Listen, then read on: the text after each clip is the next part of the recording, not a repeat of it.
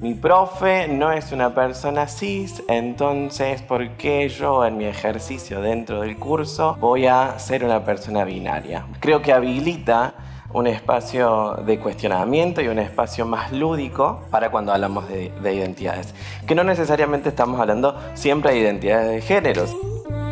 La educación es nuestra principal herramienta de cambio, el elemento transformador de mundos propios y compartidos. Y cuando hablamos de educación, no hablamos de un cuerpo inmóvil y estático, sino de un proceso que se cuestiona a sí mismo, todo el tiempo, tanto hacia adentro como hacia afuera de las aulas. Toma nota. El espacio de Universidad Siglo XXI donde se dice aprendiendo. En la última edición del Congreso Innova Educa 21, Mimi Arguello Lobo, Natalia Steinberg y Mariela Mosiulski compartieron un panel sobre estudiantes y sus identidades, donde conversaron sobre el rol de las instituciones para garantizar un aprendizaje diverso y respetuoso, que permita conectarnos desde la igualdad. Para eso, entender y explorar las prácticas educativas del mundo offline y del espacio virtual es clave. ¿Qué estamos haciendo bien?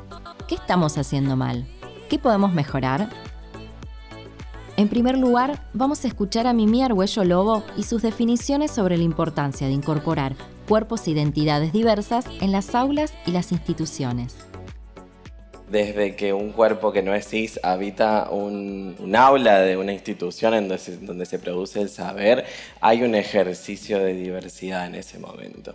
Hay un ejercicio de cuestionamiento, ¿sí? Mi profe no es una persona cis, entonces, ¿por qué yo en mi ejercicio dentro del curso voy a ser una persona binaria? Voy a manejarme en dos cajitas, ¿se entiende? Creo que habilita un espacio de cuestionamiento y un espacio más lúdico para cuando hablamos de, identidades.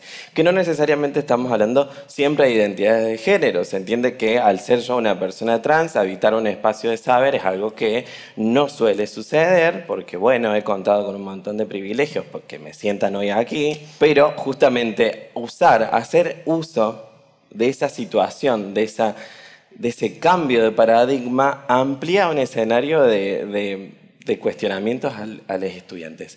Incluso, eh, como te decía, no solamente de género, sino cuando estamos hablando, eh, bueno, yo doy una materia que se llama Diseño 2, soy diseñadora de indumentarias, y para que se presenten les dije que me digan cómo es que se diseñan.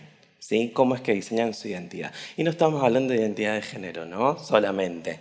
Estamos hablando de cómo, qué elementos, qué recursos usan y condimentan su identidad, cómo la construyen, cómo llevan a cabo ese ejercicio. Y justamente el cuestionar cómo es que estamos armándonos es lo que habilita, entre otras cosas, un ejercicio también de la desobediencia, ¿no? De decir, bueno, eh, me socializaron así, tuve una vida así, en cierto punto lo rediseño. Decís, no, Vamos por otro lado. Y creo que todos estamos en, el punto de poder cuestionarnos, y más con el paradigma y con los escenarios que han estado describiendo personas impecables antes de nosotras. Creo que han eh, descrito un escenario que va a estar fluctuante y que como docentes inclusive y al estudiar a los estudiantes también tenemos que estar pillos en decir, bueno, mira, esto está corriendo, ¿yo por qué me voy a quedar acá? Yo necesito que mis estudiantes me escuchen, yo necesito motivar, inspirar. Entonces creo que de la mano de, estos cambios que, bueno, como decía Bourdieu en un texto de La juventud es, solamente una palabra, en estos cambios se ubica a la juventud eh, como eh, un grupo de la población en la que siempre está repilla de agarrar eh, los cambios rápidos de manera fácil, porque claramente son los, los agentes de cambio, claramente son ellos, ellos, ellas y ellas los que nos traen, digamos, estos nuevos juegos, estas nuevas cuestiones para laburar en el aula. Al hablar eh, de identidades y de diversidad no podemos dejar eh, de lado, como decía las intersecciones que esto, que esto sostiene, ¿no? ¿Qué perfil de alumne tengo frente a mí y cómo puedo yo dentro de los recursos, como todo un hilo de Twitter, un, todas estas cuestiones que están saliendo, que puedo yo explicarle la revolución industrial en tres horas y en un video de 30 segundos en TikTok lo vas a ver ¿Se entiende? Creo que agarrar estas herramientas, llevarlas hacia un cuestionamiento, hacia un ejercicio constante para producir el saber es un ejercicio delicioso. Y como un cuerpo trans habitando un curso, como un cuerpo trans diciendo, voy a llevar mi identidad también al curso, porque lo podemos hacer todos los docentes todos los docentes en cierto punto llevamos nuestra identidad, nuestras experiencias, nuestros traumitas, nuestras cositas que no nos gustan, indefectiblemente de alguna forma lo llevamos al curso. Yo lo llevo como una travesti, ¿se entiende? Yo lo llevo como diciendo, bueno, chicos, yo en algún momento dije, esto así no sigue y lo cambié. ¿Cómo no lo vamos a poder hacer todos? ¿no? ¿Cómo no todos vamos a poder eh, ejercitar ese cuestionamiento, llevar a cabo una, un rediseño? Bueno, soy diseñadora, no soy antropóloga ni socióloga. Así que. Muy bien. Innova Educa, siglo XXI. Cuando sabes que la profe de alguna forma eh, no explica su identidad, pero lo hace parte, ¿sí? Es como decir, bueno, ¿alguien más está viendo el elefante en la habitación? Porque, bueno, no sé, eh, yo soy una persona trans eh, vos cómo es tu nombre, vos cómo es tu nombre, eh, cómo son tus pronombres, por ejemplo, también, ¿no? Eso creo que es un ejercicio súper exquisito de llevar a cabo. No todos eh, los que nombramos y que vemos en una lista usan los pronombres que asociamos con ese nombre, ¿sí? Creo que eso también puede ser. Pero creo que se ve la diversidad cuando acompañamos también a, a alumnas, alumnos y alumnes que están en estos cuestionamientos y están transicionando o están eh, incómodos con lo que es su vida actualmente y como la universidad, como con Candelaria, como con Agostina Cataño, con Juan Pablo eh, Martínez, hemos visto que, bueno, que están, eh, hay, hay, identidades trans en el alumnado y cómo nosotros como docentes podemos hacer que se sientan cómodos porque la hemos pasado muy mal. Yo pude transicionar después de recibirme, ¿se entiende? Hay una generación entera de personas trans que no han podido siquiera terminar el secundario por un montón de hostilidades. Porque si ahora está en nuestras manos, no sembramos un campo de empatía para que justamente estas identidades se demuestren Creo que también em, derriba estereotipos y derriba estigmas, que esto también es a futuro, ¿no? Si nosotros nos ponemos a pensar en alguna o algún docente que nos marcó en nuestras, nuestro recorrido de formaciones, podemos decir un nombre, ¿no? Por ejemplo, yo en mi, en mi primario la enseñó María Eugenia. En la facultad acá, la, la profe Mercedes García Sogo, Ana Cubeiro, Soledad Pérez de los Santos. Personas cis y si nos ponemos a pensar en un imaginario, incluso en ficciones, no hemos visto jamás una novela, más allá de los Roldán, que sea una protagonista o un protagonista trans o de alguna otra identidad que no sea cis. Entonces, cuando ya hay una persona que está en una construcción, en un espacio de construcción del saber, y no es una persona cis, también derriba un montón, un montón de estigmas, porque si pensamos en el imaginario que tenemos de las personas trans es o trabajadores sexuales, ¿sí? o personas en una marginalidad absoluta. ¿sí? Tener hoy en, en, en, día, gracias a la lucha de un montón de compañeras y compañeros, la posibilidad de acceder a un laburo en el que te ponen al frente de un curso y que puedas hablar inclusive de estar en un congreso en el que se va a hablar de identidades y que por ahí se tocan identidades de género, incluso que hayan invitado a una persona trans para que se escuchen voces de otras identidades, considero que ya hay un, hay un futuro que lo estamos viendo, ¿se entiende? Hay un futuro que ya, ya está pasando. No es que, uh, chicos, tenemos que cambiar un montón, estamos muy mal. No, estamos bastante bien, ¿sí? Seamos también como en ese, en ese tampoco positivistas, ¿no? hay un montón para cambiar, pero justamente de de, ver que estamos en, una bastante... En camino. Estamos en camino, exactamente. Y en esto de la visibilización, de la visibilidad que yo te explico, es justamente eh, donde se derriba todo esto, donde se cambia el paradigma y donde, por ejemplo, una alumne de 19 años que su padre habrá insultado, habrá, sin querer, ¿no? Bajar, habrá bajado todo un dogma sobre qué era la feminidad, qué era la masculinidad, quiénes eran las personas desviadas, por decirlo de una forma eh, decorosa, estamos en un congreso. Em, imagínate que viene y tiene una profe, un profe, un, profe no binario, una, una transmasculinidad de, profe, dice, ah, mira, mi papá estaba re equivocado. Y el primero que nos enseña, el primero que nos baja línea son nuestros padres. Entonces creo que eh, cuando entran a instituciones educativas es cuando se tienen que empezar a derribar un poco esas cositas. Y acá estamos para eso, ¿no? Nuestra vida es cada vez más digital y esa transformación digital ofrece nuevas posibilidades de expresar la identidad. Con el correr de los años, Internet se asienta como el lugar donde se construyen y definen muchas reglas del juego. Las marcas y también las instituciones tienen gran influencia en la construcción de las identidades. Pero, ¿dónde empieza y dónde termina su responsabilidad? Mariela Mosiutsky profundizó sobre estas y otras ideas en el panel. Bueno, yo me dedico desde hace mucho tiempo a hacer estudios de mercado y opinión pública, así que vengo haciendo un seguimiento acerca de los intereses de las marcas, qué les preocupa comunicar. Y creo que estamos hablando mucho del sistema educativo, también de la responsabilidad de los docentes, pero la responsabilidad de las marcas como actores sociales no es menor. Las marcas están comunicando imaginarios constantemente de cómo ser mujer, cómo ser varón, madre, padre, trabajador, colaborador, líder, etc. Y tienen una gran responsabilidad. Y desde hace un tiempo han tomado nota de eh, la necesidad de estar acompañando la evolución de la sociedad.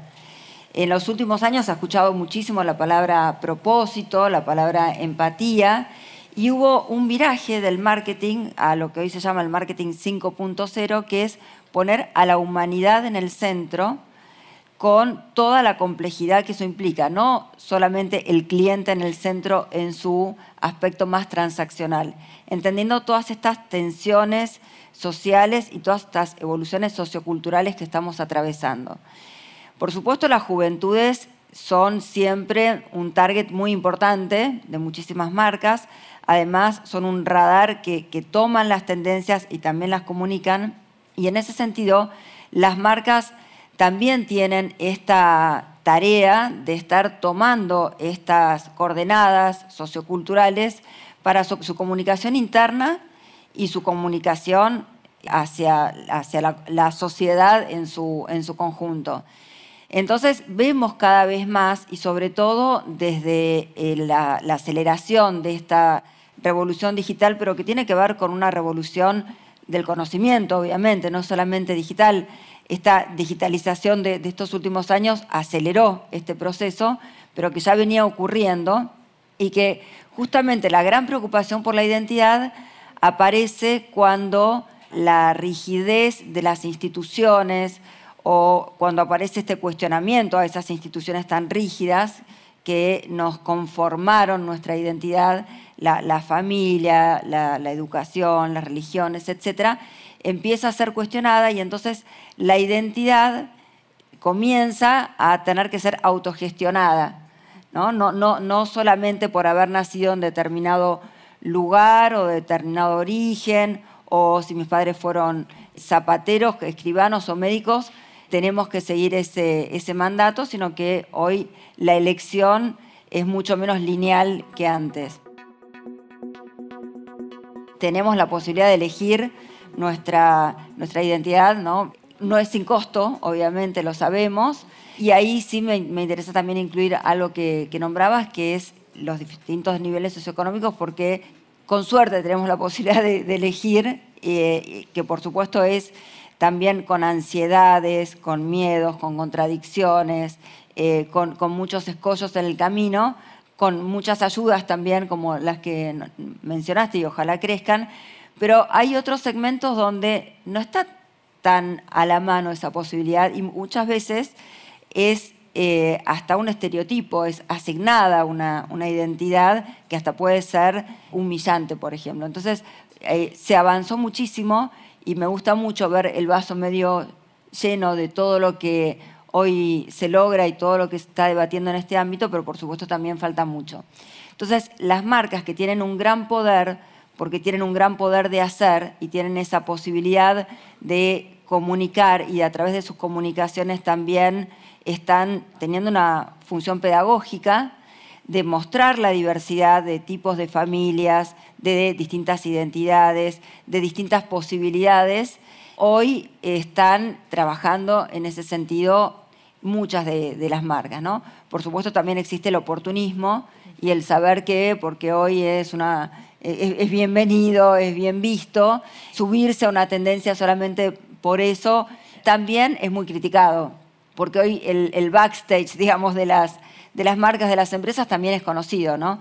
Y también la marca empleadora y la marca productora son las dos caras de la misma moneda. Entonces, pero redondeando, creo que las marcas están encaminándose hacia definir su propósito, teniendo la humanidad en el centro y en este sentido están cada vez más visibilizando toda la diversidad que existe y, aportando distintos modelos de identificación también para las nuevas generaciones, también para poder las no tan nuevas generaciones asimilar los cambios y estas evoluciones sociales.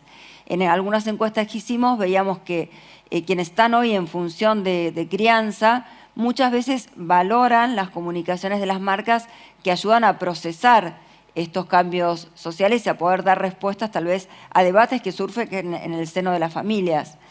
Entonces, eh, la responsabilidad de las marcas es grande, es importante, es importante que los esfuerzos de los sectores públicos y privados estén alineados, que el propósito se trabaje de una manera real, profunda y no simplemente para poner una linda frase eh, como los cuadritos de misión, visión, valores, propósito y, no, no pase de ahí que realmente sean un actor social con toda esa responsabilidad. Hicimos un estudio, por ejemplo, antes de la pandemia, para saber eh, de qué cambios estaban ocurriendo en relación a la sustentabilidad o a las preocupaciones sociales. Y lo hicimos después de la pandemia y vimos que crecían los tres, eran, los dividimos en cinco clústeres, cinco segmentos, de acuerdo a una mayor actividad y actitud y cambio de hábitos de manera decreciente, ¿no? Los que, por supuesto, era un, todavía un segmento chico, los que realmente son eh, militantes, que quieren contagiar a otros, educar y etcétera, hasta los que están más distantes. En el último tiempo, del 2016 al 2020, crecieron estos tres primeros segmentos, pasaron de sumar un 59 a un 86% y, por supuesto, también como eh, marcas empleadoras. Cada vez más buscan trabajar en empresas donde comulguen con sus valores, donde realmente sientan que también pueden ser parte de ese cambio. Vimos en las presentaciones anteriores cómo eh, estas nuevas generaciones valoran muchísimo la colaboración, la co-creación, el poder ser partícipes de esos cambios sociales, poder tener un lugar protagónico, poder ser parte de, esos cambios. Las personas no siguen un único guion, sino que van escribiéndolo de acuerdo con sus experiencias y su proceso de socialización. Desde allí, responden a las expectativas sociales según los contextos en los que se desenvuelven. Las instituciones educativas y el Estado en general son fundamentales en ese sentido. Natalia Steinberg hizo referencia al paradigma educativo que demandan las nuevas identidades en construcción, así como también a las políticas públicas necesarias para una vida democrática más plural. Bueno, en primer lugar, eh, se trabaja en distintos ámbitos ¿no? del Estado. Una cosa es el ámbito educativo, otra, otra cosa es el sistema de salud. Nosotros lo que vamos haciendo desde, desde el área que tengo a cargo, que es eh, la Dirección de Convivencia en la Diversidad de la Subsecretaría de Derechos Humanos, es tratar de transversalizar esta perspectiva de diversidad con un concepto que usamos mucho, que es el de interseccionalidad, que tiene que ver con entender el entramado complejo que somos las personas desde distintos ángulos. Como decían antes, digamos, no encasillar a las personas en una cultura o un lenguaje o un rango etario, sino como un entramado complejo que contemple obviamente el género, la etnia, la clase social y un montón de cuestiones que a veces dificultan muchísimo, por ejemplo, el acceso a la educación. Entonces, es desde esa perspectiva de interseccionalidad donde vamos tratando de acompañar a, construir políticas públicas, muchas veces por ahí específicas, que hagan como de alguna manera una, discriminación positiva para poder igualar oportunidades y, generar como un ámbito igualitario, pero desde, desde un ángulo real, porque muchas veces son las mismas posibilidades y no todos podemos acceder de la misma manera. Entonces lo que se trata justamente es de equiparar esas oportunidades de acceso a derechos reales. Siempre decimos cuando trabajamos mucho en empresas, sobre todo haciendo foco, hincapié en lo que tiene que ver con empleabilidad de personas trans, y siempre decimos que la, experiencia, digamos, de, abrirse y de enriquecer a las instituciones, ya sean públicas o privadas, con la perspectiva de la diversidad, es un enriquecimiento mutuo. En primer lugar, obviamente, es acompañar un proceso y ayudar a un acceso efectivo de derechos que es una responsabilidad también y un compromiso que debemos asumir, todos eh, como sociedad en distintos ámbitos donde trabajemos, pero también enriquece la cultura de la empresa o de la escuela o del hospital donde se trabaje, es algo mutuo, entonces tratamos de profundizar mucho en eso, en, el enriquecimiento mutuo que se genera en cualquier tipo de cultura institucional o laboral en la que estemos trabajando. Primero porque hace lo que brinda más que nada es un reconocimiento básico de todas las personas. Cuando nosotros mostramos un compromiso efectivo sobre la igualdad de derechos o sobre una cultura inclusiva, lo que estamos haciendo en realidad es reconocer a todas las personas, porque ninguno de nosotros y nosotras encaja perfectamente en un estereotipo de lo que se espera de nosotros. Entonces es reconocer esa multiplicidad de características que nos hacen a las personas y eso hace ambientes mucho más cómodos, más flexibles, que generan mayor lugar para la creatividad, mayor lugar para la innovación, mayor respaldo y compromiso también de las personas hacia el lugar donde trabajan o donde se desarrollan profesionalmente o donde estudian. Es como un enriquecimiento propio y me parece que es eso, una interacción entre, en este caso, el alumno y la institución educativa, el ámbito educativo y el desarrollo profesional de las personas. Esto fue Toma Nota, el espacio de Universidad Siglo XXI donde siempre aprendes algo nuevo. Encontrá más contenidos, tips, curiosidades y entrevistas con especialistas en nuestro canal. Seguinos y recibí las notificaciones de cada nuevo estreno. Dale play a tu formación. a tu formación. Ah, y si te gustan nuestros contenidos, no te olvides de calificarlos en nuestro canal. Hasta la próxima.